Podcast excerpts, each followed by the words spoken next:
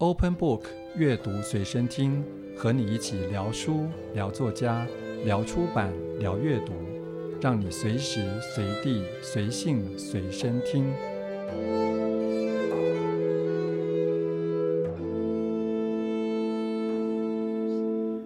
欢迎收听今天的阅读随身听，我是吴嘉恒。那么在今天节目，我们很高兴能够邀请到年轻的创作者，这也是从香港来的梁丽芝。哎，大家好，我是梁丽芝。怎么称呼你会比较习惯？会称呼你梁丽芝、荔枝，然后你还有一个外号叫芝哥。对，呃，其实呢，呃，荔枝这我觉得比较简单理解嘛，就是因为那个。名字的谐音，那其实有时候就是来到台湾，听到人家喊我之歌，都会有点尴尬。啊，为什么？对，因为因为就是这个名字好像讲的很霸气，但其实最近这一两年来了花莲以后，其实就比较低调嘛。那我也可以讲一下为什么会有这个名字。所以这个名字是在香港的时候对，从从香港带过来的。因为其实我最早会有这个称呼，就是因为我在香港念大学的时候有当过当时的青年文学奖的，所以那时候在香港是中文。大学对对对，然后就是负责去筹办青年文学奖，我是当时的青年文学奖的主席。那当时我的其他的干部都会叫我直接直接的那种，对，就是姐，就是从姐后来变成哥。嗯、那为什么呢？就是因为后来香港有有一对流行音乐乐队，他们推出了一首歌叫《幸福之歌》。那个之歌就是什么什么之歌的那种，因为当时就是工作的时候熬得很辛苦嘛，那人家就说啊，你不要这么辛苦，你要幸福啊，所以你要当一个幸福之歌啊，所以其实是又是一个谐音梗。那后来就从之姐变成了之歌，因为我其实都会在自己社交平台上面会有自我介绍，然后就有用了这个名字。结果来了台湾以后，也有一些朋友看到这个，都会说啊，所以我要叫你之哥嘛。然后我说啊，好尴尬，好吧，好吧那样。所以在香港是人家用广东话叫，对对对对对，啊也是一样，听起来。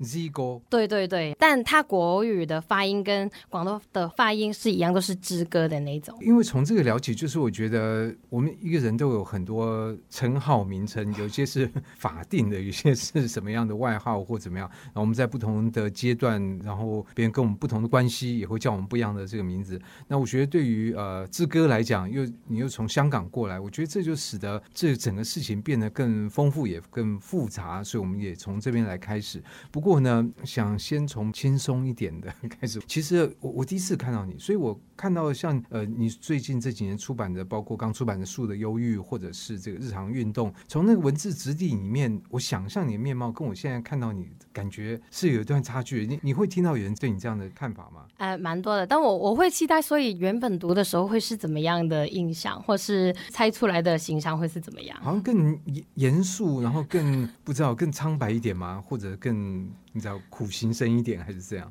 对我，我人家都会说我犯了那个商品说明条例，就是有诈骗，因为就是与那个事实不符。其实这个也不只是因为出了这两本书，就是我从中学开始写作，然后我也有写诗啊，有写散文啊，然后有投稿去一些学生的文艺杂志。那所以其实真的当时有不少读者是透过我的文字去认识我。结果你说真的吗？是你写的吗？他们会这样说。我原本读你的作品会以为你是那种长头发，然后讲话就是阴阴的那种，而且还设想我会穿白色的裙子，跟一双可能是写诗的布鞋，然后踩在一个很漂亮的草地上面。那是《倩女幽魂》对，就是那种就是文艺少女，而且是忧郁的文艺少女的那种。然后结果我出来，因为我还有就是中学到大学都有做运动，我已经是做球社，所以小腿跟大腿都非常发达，而且常常穿。运动装，结果出来活动的时候，人家都会说好，非常好，你就让我的幻想很早就破灭了 的那一种。所以我现在基本上就嗯，好，大家有时候读了什么东西，就是让他留在那个幻想里面，可能就跟作者有一些接触是比较悲哀的。那就讲到像你这次应该这整个在台湾，包括在现在东华大学念念书，所以是待在台湾比较久的一段时间。那你在来台湾之前，你对台湾有什么幻想？以及你到这边说啊，原来台湾是这样哦。哦，因为其实我来了这里就是一年半多一点，就可能快两年那样。呃，我会觉得以前对台湾的幻想，其实有一部分也已经写进那个《树德忧郁》里面。我觉得也可能是比较普遍的香港人一直以来对台湾的一种凝视。比如说最简单就是台湾就是一个观光消费的旅游的地方，就觉得我们也觉得。香港，是吗？香港是这样吗？是啊，但但是我们觉得台湾就是消费便宜那种。那你们会觉得来香港消费很贵吗？呃，应该贵的跟便宜都有吧。啊，对对对对，而且就是我自己没那么喜欢吃香港的东西，每一次来到台湾都会觉得台湾的就是食物的品相超级多，而且超好吃哦，就是那个品质也非常好。而且那打个岔，嗯、那你到目前为止你去吃到对你来讲说哇很好吃的东西有什么吗？好，这个其实我刚才要讲的是，因为我想要破除这个。幻想就是，我会觉得，因为以前来到的时候都是台北吃到的东西，后来呢，因为来了这一两年的时候，也去过台湾不同的地方，最后我居然发现这是一种回归淳朴的状态。因为我在花莲长居嘛，我会觉得有点反高潮，就是我觉得台湾最好吃的东西都是它的农产品。就是它本身最那种原始的 organic 的，比比如说我在花莲，因为花莲我住的地方一出去就是农场，然后我们住的社区每一个礼拜都会有小农直接在农场收割他们的呃农作物，就过来我们社区这边卖。比如说我吃过最好吃的是甜玉米。那个玉米是你完全就是一种水吃的，对，对水果玉米的那种，对，对，就是你不用煮，不用加任何什么黄油啊调味料，你直接生吃，你就觉得它超甜。因为我会觉得这个是我以前在香港不曾经历过的，因为这个也有历史因素，就是香港其实从可能一九九七年。以后就是大大量的，对，就是从大陆运过来，所以不可能吃到新鲜的东西。对对，而且就是大陆的那个种植方法，它不是一种有机的种植方法。但我因为刚好花莲其实就是一个有机的种植法非常闻名于全国，就是全台湾的一种一个地区，所以花莲得到的那些农作物都是非常好吃，无论是水果还是农产品，或是蔬菜，比如说农须菜啊，或是芋头那些。以前我其实没有那么喜欢，因为在香港。有时候就是常常都吃外吃嘛，但因为在花莲，也因为那空间的原因，就是常常必须要待在家里自己弄怎么去做饭，所以就开始了会学怎么煮食。那所以也非常喜欢吃这些东西。所以就回归刚才那个问题，就是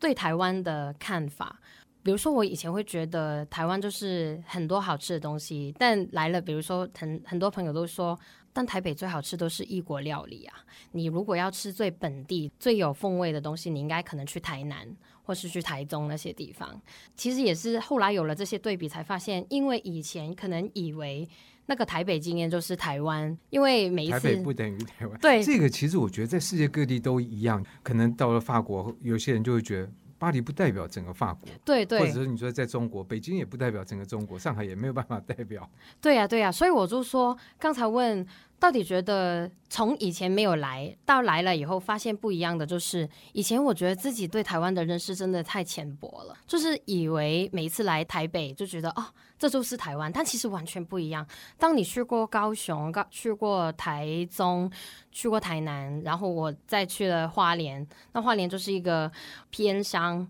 或是苗栗，或是其他嘉义这些地方，你就发现，就是它叫台湾，但其实它里面不同的地方的特色都非常不一样，甚至有族群之间，比如说客家人、原住民、其他的一些族群，或是新住民的一些共存。我会觉得，因为以前在香港，其实没那么容易会体会到这个东西，但就是到了台湾以后，有跟不同族群的人相处，比如说我就读的东华大学，它有开那个圆明园，就是原住民的一个民族学院，就是给原住民去对对研究，啊、对，就真的是一个一整个族群的研究。在香港其实是不是说没有原住民的研究科系，而是没有一些族群的研究科系。所以我会觉得来了台湾以后，就会发现啊，原来有这些不同的议题跟文化的冲击，就会让我有了很多不同的思考。所以也把这些思考写进了《树的忧郁》里面。嗯，对。但是这样的一个很多元或多样的，也就会彼此的这个影响啊。接下来顺着食物也想问，那你觉得你来这边有吃港式的料理吗？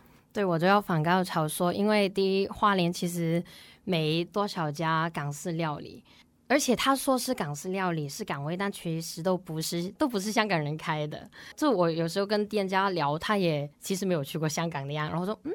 为什么你会开这个叫港式料理？可是我就刚好学了我的参加的什么课程。对对对，他有说就是因为他的以前有些家人喜欢吃港料理，所以他去上网学，学完以后觉得还不错，所以就开了这个店那样。所以我自己来讲的话，其实我觉得跟我本身我在香港的时候也没有非常喜欢吃港式料理，所以来了这边以后也没有特地要去吃。可是有些人在本地不喜欢吃，出国之后有一种乡愁或者什么原因，就会想念起他原本不是那么喜欢吃的食物。呃，如果要说的话，我最怀念可能是柠檬茶，就是香港的茶餐厅的那个柠檬茶。那因为我刚才讲很遗憾，就是在花莲就基本上没有这个，所以如果说有一个这样的习惯的话，就是现在可能我每一个月有一两遍会来台北一次。那如果有空的话，我都会去西门町其中一家茶餐厅去喝一杯八十块左右的柠檬茶，是很你觉得很到底？对，我觉得很大，因为那个真的是香港人开的。可一定要香港人做才到地吗？因为怎么说，香港人他用的那个茶底，我们知道就是用的那种茶，跟那个柠檬，它是用黄柠檬。但比如说你在台湾很常会喝到的柠檬茶，对，就是屏东柠檬或是九如柠檬那种。那它那个柠檬的质感跟黄柠檬是不一样的，而且他们因为香港用的我们叫石兰红茶。那又跟我们平常在台湾喝的那个手摇茶的那种红茶又是不一样的风味。还有他们会有糖水加进去一个比例，因为我自己也不会调啦，但所以就必须要去店里面喝才能喝到那个味道。所以这是对你来讲是香港的这个味道。所以我觉得从食物可以反映很多的东西。那当然，我觉得文学也是可以。那尤其刚才呃志哥其实提到你从中学就开始写作，台湾其实对于香港，我觉得某方面来讲也算蛮陌生的。以你的接触，觉得香港的译文圈跟你所接触的台湾的。艺文圈或台北的艺文圈有什么不一样？这个我觉得我自己其实收到访纲以后也回去想了一下，因为我会觉得来到台湾以后接触到的最让我深刻的一点，就是我会觉得台湾的译文圈跟整个产业链是非常完整的。比如说，你从你的文学奖，然后或是你参加写作班或是写作会，然后到你出版。到你出版以后，还会有一些书奖，以作品为单位，或是以书为单位的的文学奖，然后或者还有像 Open Book 这样的，对对对对对，或是书展大奖的那种，然后甚至于会有版权代理，会可能把你的作品再引到海外那样，就是非常完整的一个产业链。但对照就是因为我以前在香港的时候，基本上你得了一个文学奖以后，他未必会连接你，对对对，未必会连接有出版社来找你，或是你参加写作会，你也未必会跟那些写作会的人一起非常的要好，然后我们说要一起做一些什么东西之类。我会觉得香港就是一种比较零散的状态，但我不是说零散的状态不好，我会觉得群体，比如说。我现在在动华里面念创作所嘛，它就是已经是一个跟香港的非常不一样的一个生态。我们之间会有同学一起办一些我们叫作品批斗会，就是比如说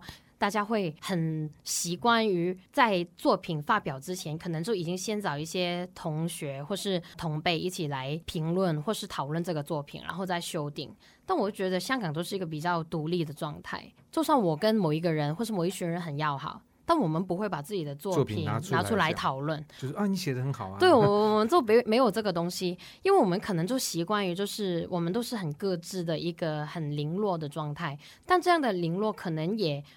让我们保存了一种独特性或是独立性。就是就算我们出来可以聊文学，但我们可能作品是不一样的，我们文学观是不一样的。比如说，我现在在东华的时候，有时候听一些评语，我都要自己可能要去衡量一下啊。他现在给我的这个批评，是因为我们的文学观不一样吗？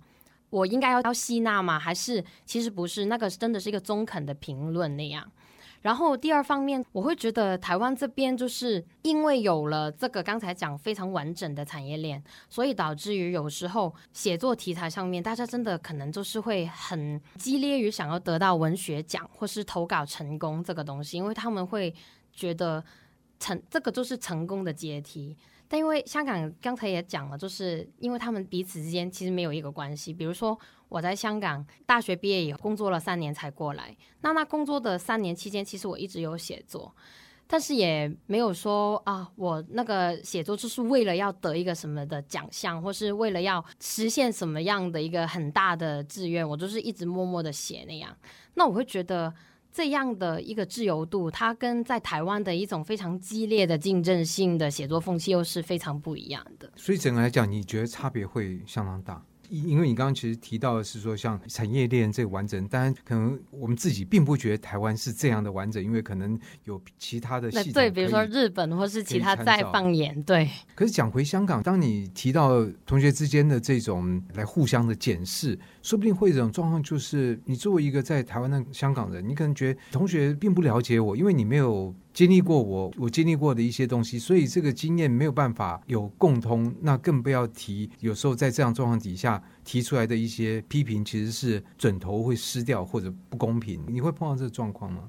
其实我觉得不只是我，因为刚好就是从一九年以后，大家都知道发生什么事情。其实也蛮多，香港无论是写作者，或是文化人，或是年轻的写作者，都会过来台湾这边念书，或是读研究所那样。所以在我所在的东华大学，其实除了我以外，还有五六个都是香港来的学生，而且因为都是创作所嘛，那所以当然就是会写作。那刚才提到的，就是当我们把作品交出来的时候，我们会呃怎么去看待彼此的一些评价？我是后来慢慢收集这些经验来观察到的一个有趣的点，比如说我们之间有一些同学，他们就是会觉得必须要写香港的经验，或是特别是可能是一九年呃反送中运动的一些经验，可是在他来讲，他要写那个经验就已经用尽了他所有的力气，就是一种幸存者的那一种必须的紧迫感的一种写作。但是到了同学之间的讨论的时候，可能台湾的同学们他是一个美学先行的概念，就是他会觉得啊，我知道有这样的议题，我们也有关注香港，也非常支持香港的运动。只是你这样的题材，你这样的议题放到写作里面的处理，它都必须要有一种艺术的准则或是尺规。那我们要怎么衡量它的美术性或是艺术性是在哪里？那这样就有一个很微妙的冲突。可能对香港的同学来讲，寄存是首要的，就是一个纪实，什么发生过，把它写下来。对对对，而且或是他要写那个东西，可能就有点像《树的忧郁》里面，其中有一篇也有说过，就是可能对他来讲。越仔细、越细微、越幽微的东西是越重要的，因为那个就是真实，或是那个是他必须要寄存下来的。但可能对把这个东西，其实香港是一个题材的这个东西去看待的一些写作者，就会觉得，那其实你已经把你要讲的主题讲出来了，你没有必要讲的那么细啊。那么细，其实可能是会看得有点腻，或是有点累。就是用一种比较美学观去处理，或是去观看这一种写作。这个其实在我去年出版《日常运动》的时候，也曾经有面临过。就是有年轻的写作者也会跟我讨论，问我：那你《日常运动》它其实因为写的就是二零一九年的香港的那个反修例运动。那他问我，其实你写这本书是为了什么？你是为了记录吗？你是为了有一些反思嘛？你是为了呈现嘛？然后我觉得那个时候这个问题我也自己有思考好久。为什么我们会觉得在文学的创作里面去记录一些东西，好像就是不够高级，或是好像就是会跟一个高纯的美学观会有冲突？就好像你记录就是比较。没那么高级的，就是你会好像是比较贬义负面的，而你要追求一个更高的艺术，好像你就必须要有所谓的转化，或是沉淀，或是再把它变成更漂亮、更好看、更深沉的文字呢？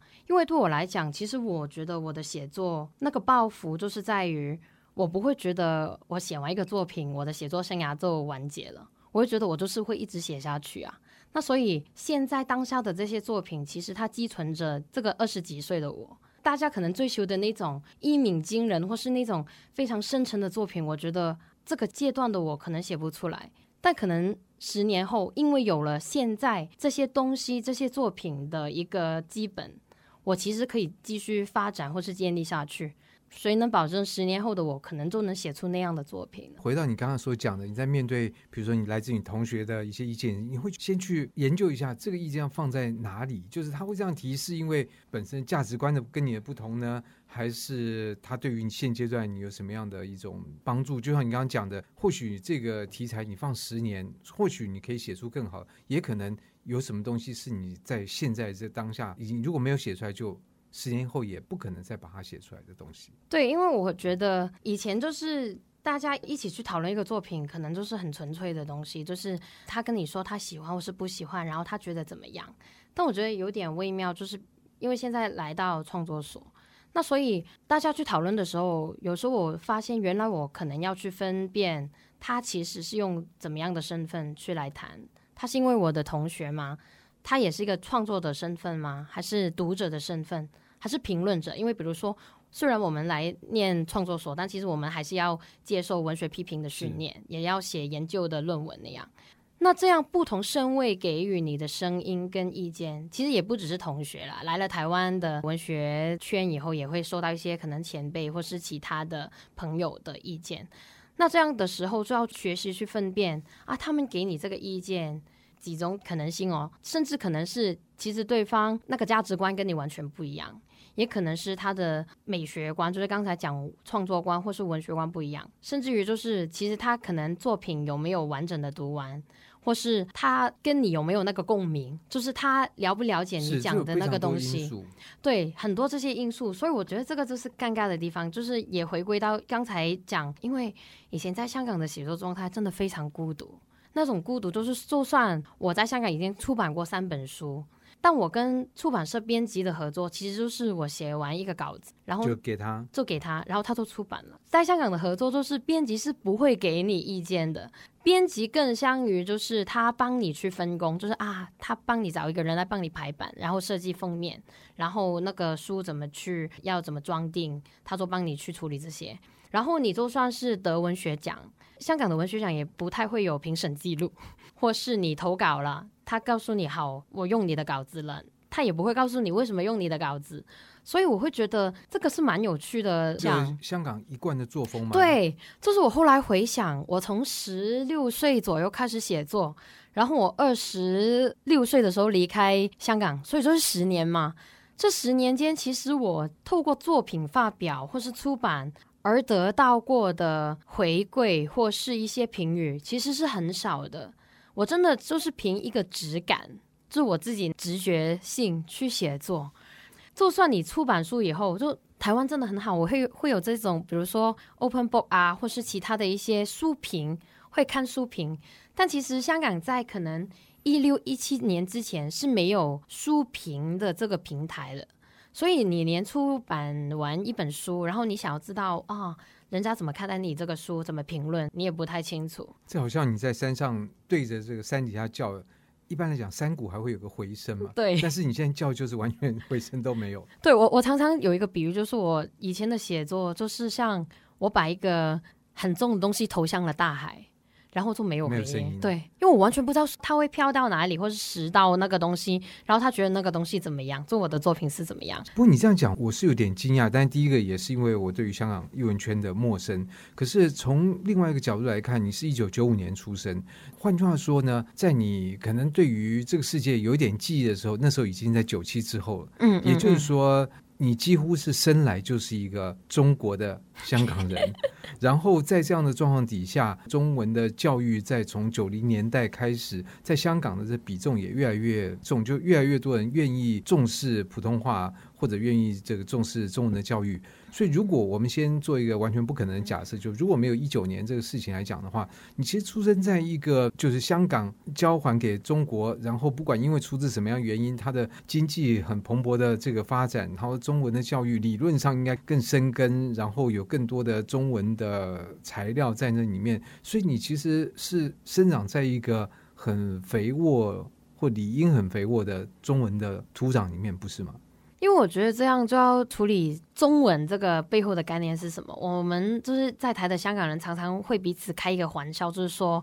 因为我们现在讲的这个政治正确叫国语嘛？还是华语？因为有一些这个困扰，这是个很很大的困扰。对，有一些，比如说我认识一些会讲台语的同学，他都不会讲这个是国语，他会说这个是华语那样。对对对。但我我也不习惯用华语，因为对我来讲，我当然习惯上面用国语，但是我并没有什么其他的想法，只是说这个标签是这样的，嗯、我就嗯来使用。对，因为比如说呃，我们在台湾可能比如说去餐厅点菜，然后人家可能听得出来你的口音有一点点不是纯粹的台湾人，然后问你是哪里人，确认你是香港人以后，他们都会讲啊，那你中文讲得很好哦。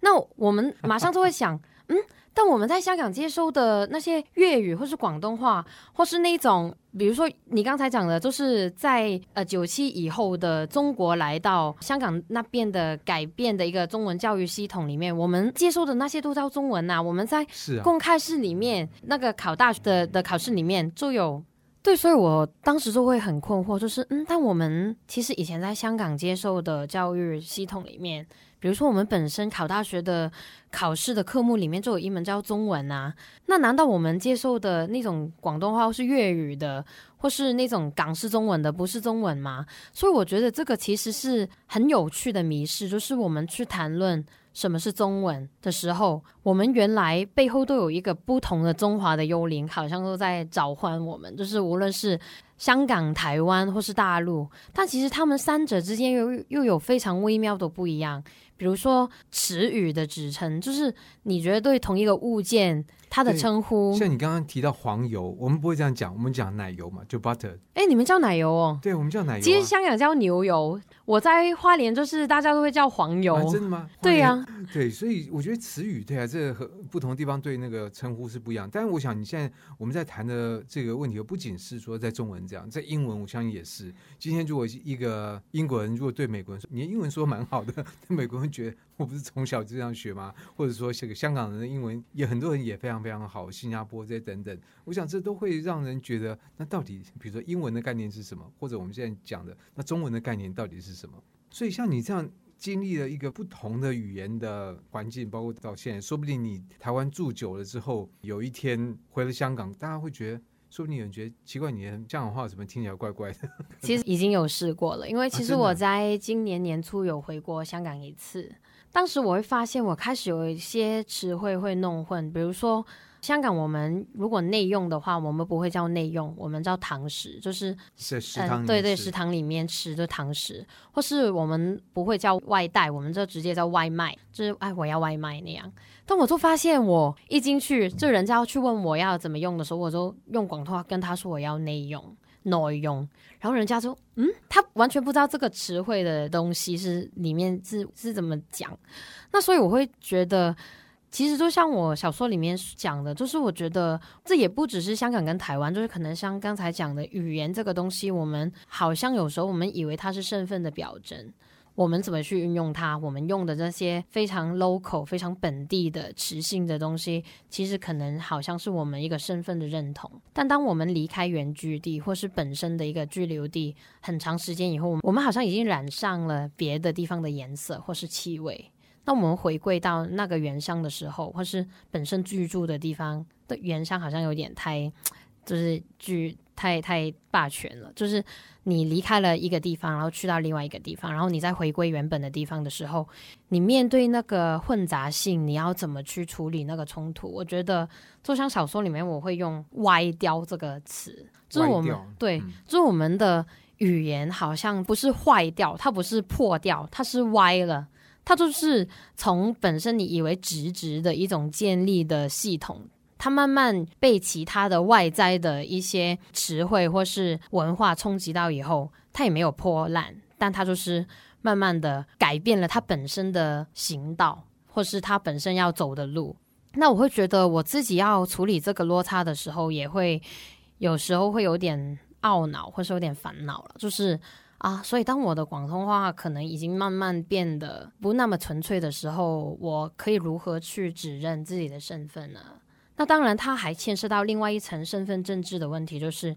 因为我语言的运用也不只是日常语言的运用，它还牵涉到我的写作，就是文学语言，对，书写语言。因为我甚至本身来了台湾，就是靠写作来，就是写稿子啊，或是投文学奖嘛。那它可能又变成另外一种，我要贴合这里的一个创作氛围，或是这里的用语的一种状态。但同时，我又想要保有我自己一个香港的身份。就比如说，我去现在，我也会有一些由于，就是我想要写我在可能住在花莲的经验，或是住在台湾的经验。人家会预期你，你应该写香港啊，你不要写花莲。嗯，应该说，我开始会想要写这些东西。其实我也已经有写了，也有投稿。对于读者来讲，他可能对于你就会有一个既定的期望。对对啊，其实也不只是读者，就比如说有一些文学平台或是台湾的文艺平台的邀稿，就会说这是我们这一期的主题是什么。但我们会希望，如果你 OK 的话，你写的背景会是跟香港有关，那就是好像有一种定位，就是啊，因为你是香港写作者，所以我们邀你呢。是因为你的那个香港性，但是我自己也会有困惑，就是那我在想要处理台湾的经验的时候，我要用哪一套的语言？我要用我还是熟悉的香港的语言去讲台湾的故事吗？那不是很奇怪吗？就是你要讲台湾的经验，但你没有用这样的词语。或是你你那个职称，你的读者是谁？对对，我觉得这个就变成我要思考自己的读者是谁。但我觉得这个有很吊诡，就是作为作者，他应该是要比较随性的去写他想要写的，因为这样你先先去思考自己读者是谁，好像就给自己一些局限或是限制，那结果发挥起来就会有一点点。不那么顺心，但这种状况，我想可能在英语世界一样会有嘛。因为我所听到就是说，像比如 J.K. Rowling 他出了这个《哈利波特》，可能这个是到美国版，事实上有些词语他会依照可能美国读者的习惯来做一些些的调整。不过，当然我们这边讲到并不是这个状况，而是你刚刚提到的这个，会不会也是你在书的忧郁里面？因为放在你心上，所以要去处理的。可能你觉得你正在从一个习惯的环境，然后慢慢过渡或脱离到一个一个另外一个这个环境，在这里面，你可能会觉得自己是不是根失掉了根，或者你在一种离散的这种状态。这是你在《树忧郁》里面特别想处理的吗？其实我觉得我自己给自己每一本书的战场，或是我想要讨论的主题都不一样。其实从日常运动开始，它是一个香港三部曲的概念。这三本书之间，我是用时间观念做一个分。那日常运动它谈论的其实是当下，所以它整个小说里面的时间是非常短。它其实就会起始于一九年的六月，到了同年的十一月就结束了。所以这本书十二十三万字，但它写的其实只是五个月的故事。但是到了《树的忧郁》，它的那个时间点其实就是我会称之为以后。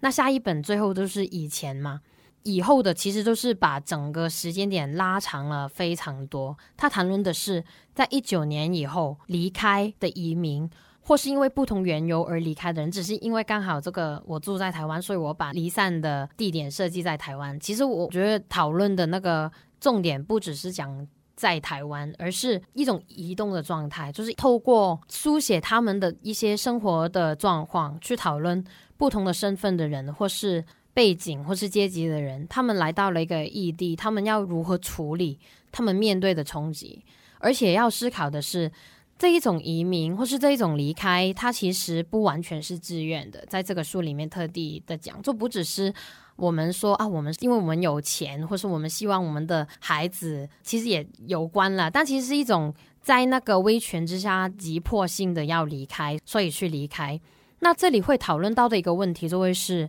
那一种的离开，到底是为了去更好的地方、更好的生活，去一个自由的地方？其实它没有很关系，它原居地有没有自由民主？他追求的只是世界任何一处，只要有自由民主，可以允许他们比较舒服的、更自由的活下去就 OK。还是他们期待的是离开以后是有一种往返，就是那离开是为了回归，就是希望有一天可以自由的选择回家的这个概念。我其实是想要透过这一本书里面有这样的一个辩证，就是离开的人到底他们发想的是什么？后来我们才发现，这两个不同原因的两派，他们离开以后，他们是很不同的，甚至于可能会有冲突。因为比如说刚才讲前者，他们离开以后，他们追求的是在新的地方安心立身的活下去，就是为了落地生根。那他们会希望在原居地慢慢可能建立起自己一个融入的身份。他们会觉得好，我会希望我融入当地，我成为一个完美的移民者。但是后者，比如说我认识的，可能是一些流亡者，就是他们会觉得他们是身不由己的才离开，他们心心念念或是惦记的，终究是那个回不去的香港。那所以在这样的情况下，他们会希望他们在别的地方可以做一些事情，可以支持或是支援香港，或是他们终究会觉得我的家、我的根不在这里，我为什么要融入这里呢？那结果那个冲突或是争执是怎么发生？就是前一派的人就会觉得你们是麻烦的人，你们是搞事分子，因为我们这边已经想要慢慢的淡忘或是融入了，但你们还是想要做一些什么事情。很尴尬的就是，像我们到了现在，可能都会有一个很强烈的标签，就是所谓离散的香港人或是在台香港人这个身份，因为大对大家来讲。这个身份背后的就是一样的，就是没有一个不同的分别。大家都会觉得香港人就是香港人，那就是一种非常笼统的一种看法。结果里面的内在的这个香港人标签的那些族群，他们就会自己有一些冲突，就会希望说你不要弄脏，或是你不要影响到这个身份标签，比如说。我自己刚刚从香港过来台湾的时候，因为有一些，比如说，呃，香港学生群组，就是帮助香港学生融入台湾大学生活。那在群组里面，真的，我们的那些学长学者，他们都会说，嗯，我们来到人家的地方，我们就要乖乖的，我们就要做好自己的东西，不要出乱子，不要搞麻烦。因为如果我们想要在毕业以后留下来，那我们就要配合人家的一种。乖乖的顺民的凝视，就不要给人家觉得你就是坏分子，或是你来这里是捣乱的。那我觉得当时我看到这样的讯息的时候，是有一点冲击，就是我甚至当时人还在香港，我我连飞机都还没有上，但那些群组里面已经会有这样的说法，就是啊，我们来到这里，我们就要配合人家的看法来去当一个怎么样配合凝视的香港人那样。可是这样的想法，但我没有说要冒犯。但我觉得，但第一个就是，如果这样想起来，不同世代香港人那个经验是非常非常不一样。以你这样的一个在九零年代出生，你经历了香港所谓回归之后的荣景，然后还有它的急转直下，我想这个变化大概是之前任何一个香港世代人都不会想象到的。可是如果说在比你大三十岁，在六零年代出出生的，在那个年代出生的那英国人是高高在上的，但是这个天平也就发生了这个这个转变。慢慢的，他可能在意识上面乃至行为上面要接受说，OK，香港的地位要有所改变，但会变怎么样？很多人是不知道。我想在那时候也很多人是不看好，包括像香港怡和洋行什么都选择 赶快先离开到其他地方。但如果再往前推，在上一代的这个香港，那他经历过二次大战，然后看到了大英帝国这个不可一世的权威的慢慢的陨落，然后经过了二战这个香港在战争期间的，所以每一代香港人的经历都非常不一样，而且不一样到我觉得好像不同世代香港人是很难彼此沟通的。嗯，其实我觉得以前呢，可能在一九年之前，我会觉得这个就是呃，因为香港其实。也不只是在一九年才发生那个社会运动嘛。其实，如果真的要回望的话，可能两千零三零四。对对，其实前十年到十几年已经一直有一些呃零零续续的不同的规模的社会运动有发生。那其实到了，特别是那个一四年的雨伞运动以后，其实就有了一个所谓世代之争的一个这样的说法，就是说啊。呃是不是都是年轻人出去参与社会抗争，然后老年人或是中生代会觉得我们不要搞乱，这经济才是最重要的，或是大家人人有工开，人人可以上班，然后可以吃得饱足，然后还可以还房房贷，就是最重要的这一种看法。但我反而会觉得，其实一九年是改变了这样的一个 dynamic，就是这样的一个氛围，或是这样的看法是有打破到。我自己认识的身边一些参与运动的背景的人，他不只是纯然是年轻人，他也有不同阶级、不同呃就是年龄不同的。身份的一些人，但刚才讲到就呃，香港社会学家那个女大乐有一本书叫《世代香港人》嘛，就是从呃婴儿潮，就是二战后的婴儿潮那个 baby boom 去讲香港其实不同世代、不同代数的人。当然后来他还提出了就是有五代香港人，就是第五代或是第六代 X Y 世代的香港人是怎么样。如果要用这个世代的概念去讨论现在这个移民潮或是离散的状态里面有什么影响的话，我反而会想提出，就是我觉得那个就是在运动里面有没有被改变的那个世代的状态。这也不只是我自己的观察，我在书的忧郁里面，其中有一篇有写，就是在八九十年代或是二千年年代，当时二十几岁的。的那一代的一些香港人，其实很早期就已经移民到台湾。那所以到了他们后来怎么去面对香港发生这个巨变，他们才发现自己有一个时差，他们非常深刻的不了解，或是陌生，或是困惑的感觉。这个其实不了解香港发生的事。对，因为可能就是在他们离开之前，他们对香港的概念就是留存在香港就是一个经济至上，就是赚完钱。然后我就离开，就是资本主义的世界啊，就是大家怎么可能会为了民主而牺牲自由呢？完全不值得。就可能九零年代的时候，大家对于香港的一种概念或是一直的印象都是这样。这个其实我吃个人的经验，身边也有朋友有说，就是比如说他们有移民到英国嘛，就是因为现在那个 BNO 或是加拿大，那其实。不只是台湾这一群，可能在九零年代特别，就是在天安门事件以后，非常害怕。呃，九七以后共产党会怎么对待香港？所以赶紧在九七之前就已经移民的香港人，他们就已经在欧美这些国家民主自由的国家定居了非常久。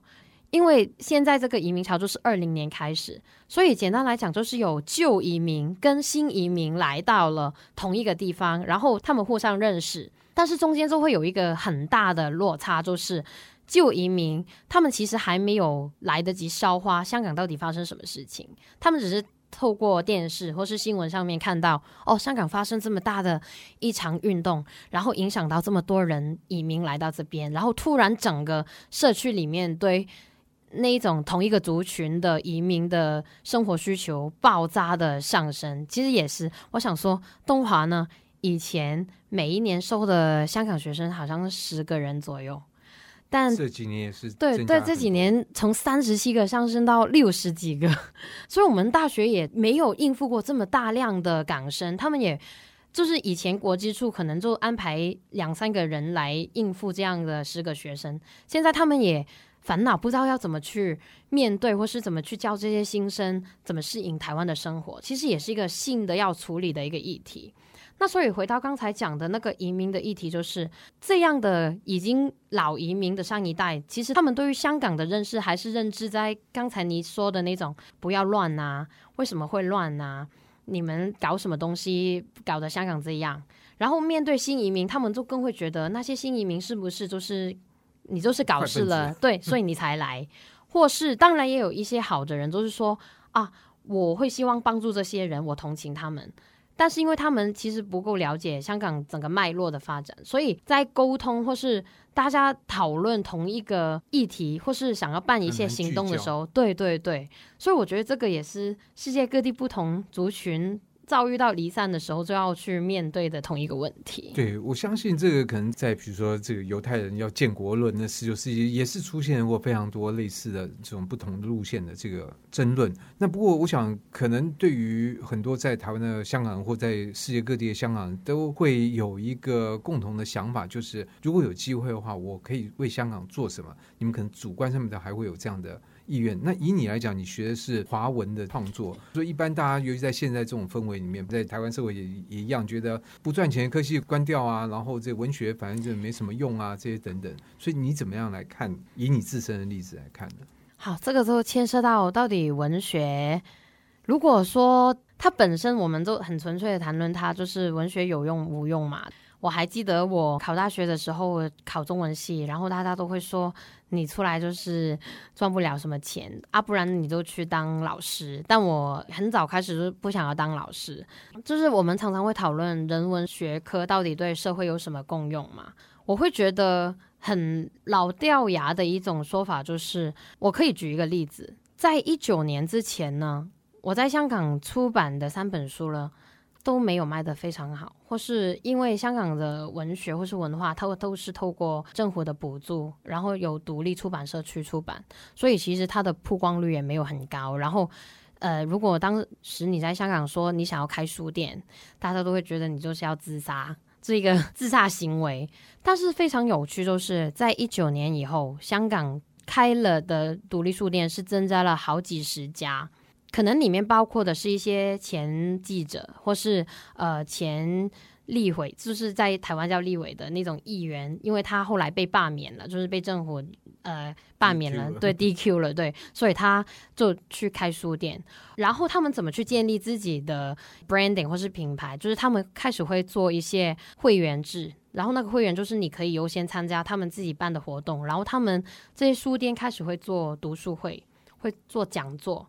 它就变成一个文化沙龙的的聚焦点，然后设在十八区不同的地方，然后成为一个社区的连接。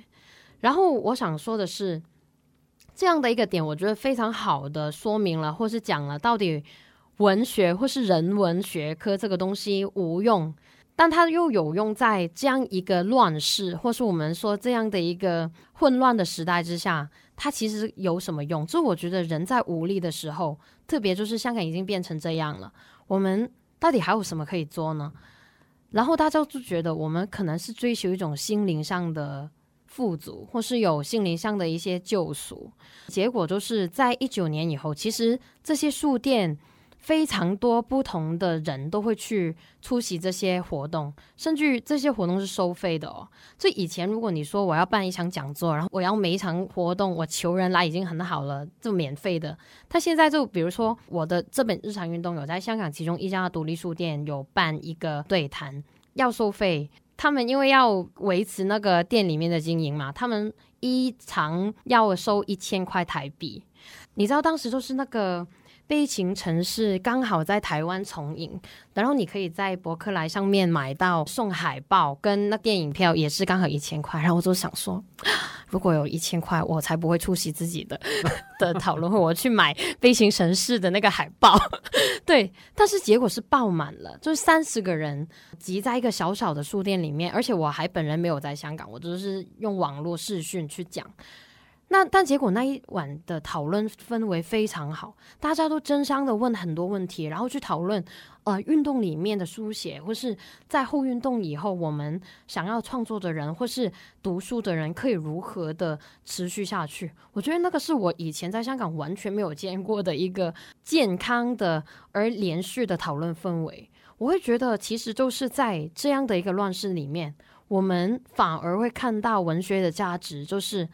它未必能够救命，但它最起码能够让我们维持着我们一种心灵上面的救赎，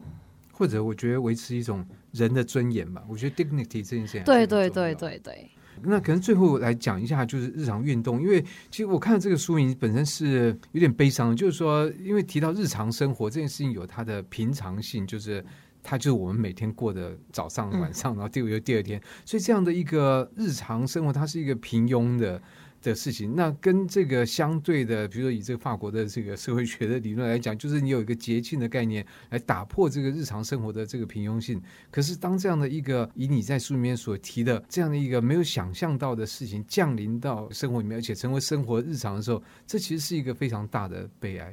对，因为我会觉得。当时对我来讲也是一个，就是完全的性日常，因为我觉得应该这样讲，我自己其实从中学开始有参加香港的社会运动，那当时香港的社会运动就是一种非常一次性的，就是比如说啊，现在我现在有一个议题要反对，那我们来办一场集会或是办一场游行好了。然后那一场游行或是那个集会完结以后，又回到日常生活，对，又回到日常生活，甚至于那种割裂感是，你那个游行或是集会必然是在周末举行嘛，因为你就是放假，你才会有空有时间去参加这个活动，你才不用上班上上学，所以你好像在周末的时候你换了一个身份去参加，然后你在礼拜一到五的时候你就回归你学生或是上班族的那个身份，然后你回归你的生活。但一九年这个东西就是它突然漫开了。当时我们有一种说法，就是兄弟爬山各自修行嘛。所以结果它就是，你如果不敢，或是你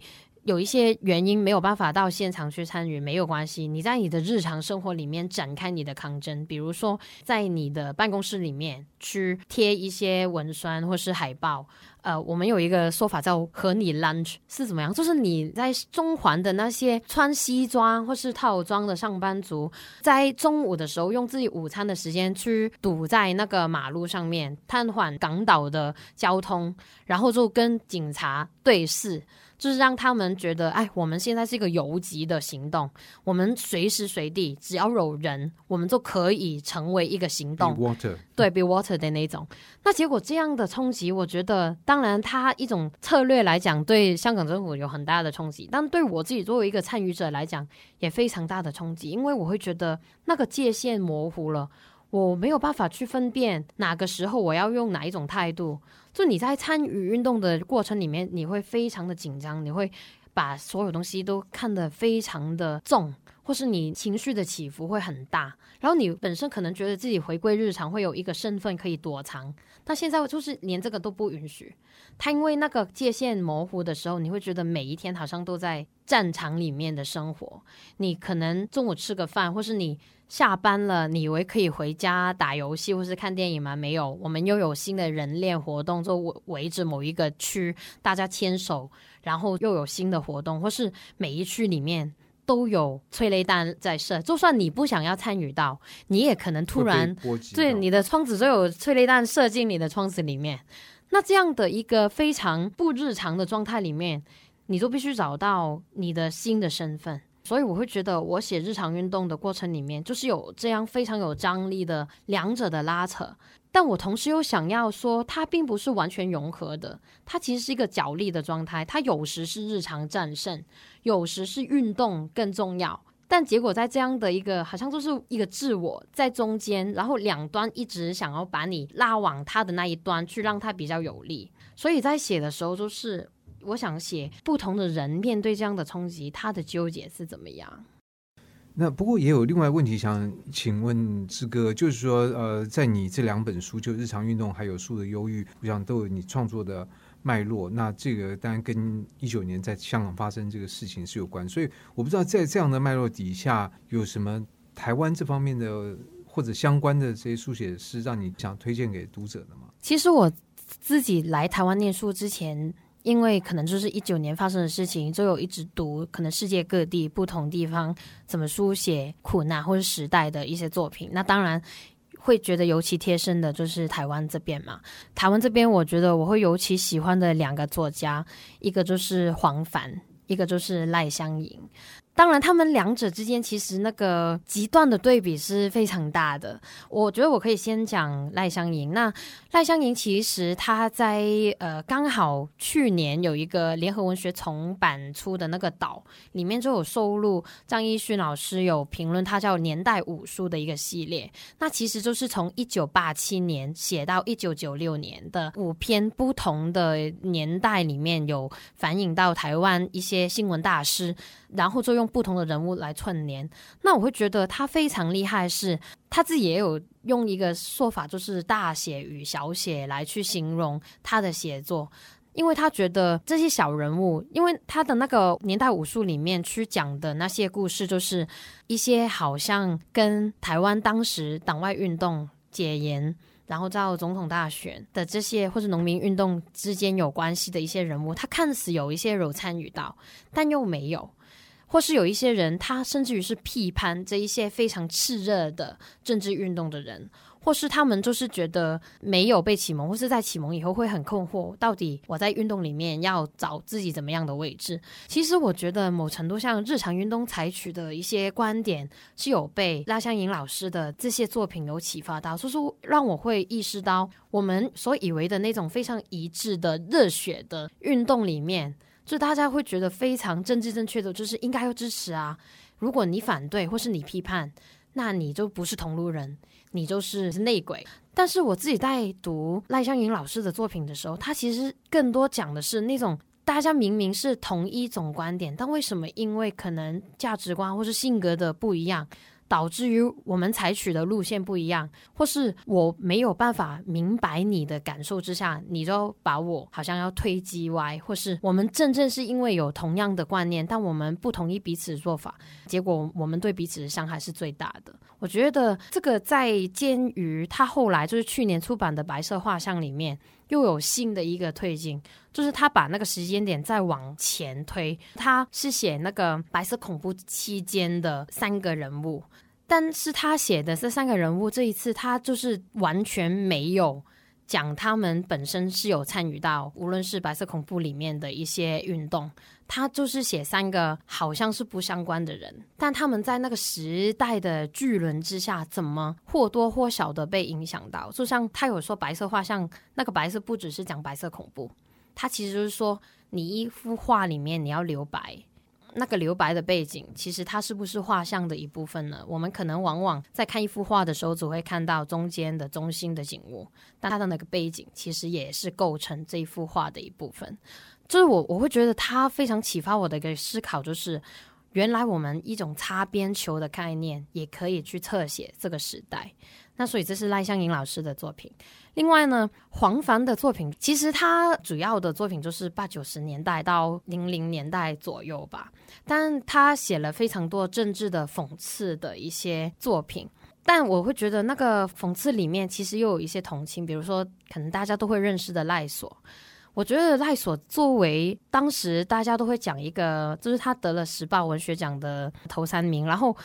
他其实写一个白色恐怖里面的政治受难犯。在很多年以后，有看到一个当时他信任的党外运动的一个领袖，在流亡很多年以后回到台湾，然后他就觉得好，我就要去电视台找这一个人。我自己读的时候会觉得，他有别于其他的白色恐怖小说，他要控诉的不是那个威权，不是说那个权力把他关了多少年，然后逼他在监狱里面变成了一个怎么样的人去举报人家，而是说。他所以为的那个，就是党外运动里面的领袖，那个主导者，他给他的信任，他以为多年以后的重逢会给他一个所谓的交代，但是结果他连赶到了那个电视台的时候，那个人连认识都不认识他。他其实讽刺的更多的是，在运动里面那些我们说发言者。他们其实拥有着那个话语权或是权威的时候，他们跟下面执行的或是一些并没有被启蒙的小市民之间的那个身份或是话语权权力的落差。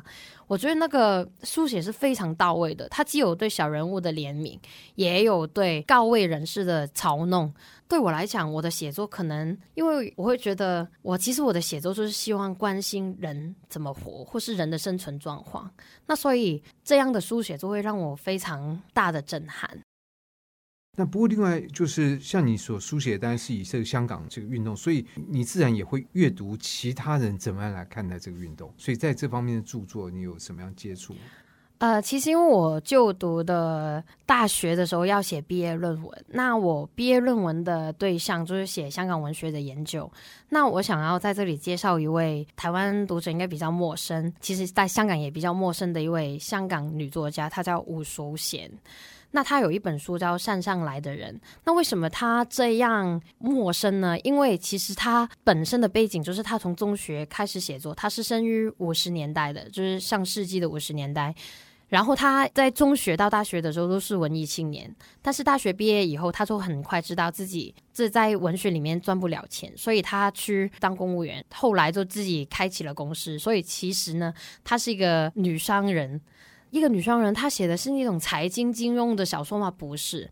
那个姗姗来的人，他其实写一九七八年的时候，香港发生的一场社会运动，然后他就是写那些女学生在以前成长的背景，就是在六十年代成长，然后到了七十年代大概二十几岁，有五个不同的女生来自不同的背景，然后最后一起来参与这场运动。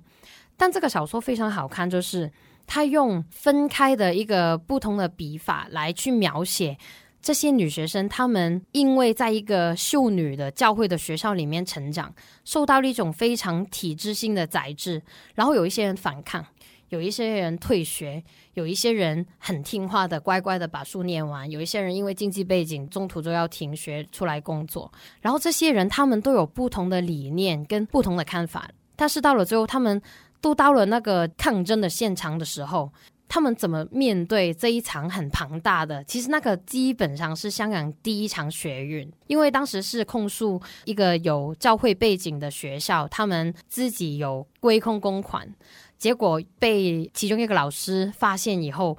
呃，就报警。但是因为当时的政府跟那个教会的组织之间有一些连结，所以他们没有抓人。那结果学生们就是很愤怒。就有了大游行，然后在中文大学有一个集会那样，所以真的就基本上一九七八年那一年就是香港的第一场学生运动那样。那其实他是用这样的一个情况去勾勒出。当时那个时代的年轻人的一些想法，那一本叫《姗姗来的人》的那个小说集，他除了收录这个小说以外，也收录了大概五六十篇他的短篇小说。因为我毕业论文就是研究他嘛，其实我是用卡尔维诺的那个《庆意》，就是给下一轮太平盛世的备忘录的那个演讲里面。讲的那个轻易 lightness 的这个概念去解构这一本书，因为我会觉得伍淑贤他就是生于五十年代的写作者，然后他没有从文，他去从商，但他因为从商了，他其实有接触到非常多高官，或是他整个人就是在这样的一个非常权力架构里面成长，然后活了好几十年，然后在他晚年的时候写了这个小说，他要处理的就是说啊，我不是要讲一个理想主义的故事。但他用非常轻易的一些文笔或是笔法去讨论香港的政治上面，当然你甚至会知道他其实是那种非常典型的建制的立场的人，他但他在他的作品里面没有体现这一点，他就是一种非常轻的笔法去写非常重的东西。这个在我早期的时候也是一个我想望着的一个写作观，只是后来因为运动发生以后，我会觉得我还是太年轻了，所以我没有办法那么轻易的去把我的石头变轻，所以在写日常运动的时候，还是会用了比较沉重的方法去写。不过，我想这大家也可以说到，这是文学的一种用处嘛，它就是来关照我们这个物种，毕竟我们是人类，我们有我们引以为豪的这个人性。我想，对于台湾读者来讲，也是一个蛮特殊的经验，因为光是你这样，也就表示你以往那种日常生活已经不在。香港的某一部分的结束，对你来讲，不是一个文字，也不是一个理论，而是它就是发生在你的生活里面。比如说，最简单来讲，我的作品已经不可能再在香港出版了。这两本书，它已经不可能在香港出版了。而且，比如说，我还敢不敢回香港？我年初有回去，但后来树德优一出版以后，我自己也会可能有担心，因为。我会觉得那个也不只是说威权统治了香港以后我纯粹的恐惧，而是我觉得在这样的情况下，其实有一些关于这个城市的一直以来大家可能赖以为信念的一些东西，它已经流走了。我说的那个信念，可能是比如说我们以前觉得很政治冷漠。那我们会觉得，因为政治冷漠，所以不同立场的人可能还可以做朋友，或是一起吃饭。但我觉得这样，现在当下的一个最大的撕裂，就是以前我们才不会管哪一个明星或是歌手他的政治立场是怎么样，但到了现在，我们因为那个伤害太重了。那个痛苦太多了，我们真的会检视每个人的言行、他的行为，或者某一家店他的对，然后去审判、判断他的立场是什么。我们很多时候就已经变成一个立场先行，然后才决定我们要怎么去支持或是反对那个人，而不只是看那个人的全面性。所以近几年香港会发生那些。就算我喜欢了这个歌手十几年，但因为他支持某一些政治立场，他们还会把那些 CD 掰断，然后拍照，然后放到社团里面说：“好，我从此不再爱这个人，恩断义绝的那种。”那我就会觉得这个状态是因为像我刚才讲，我觉得文学它有用跟无用的状态，就是它有一个柔软度。但我觉得有点危险，就是香港在现在这样极端的状况上面，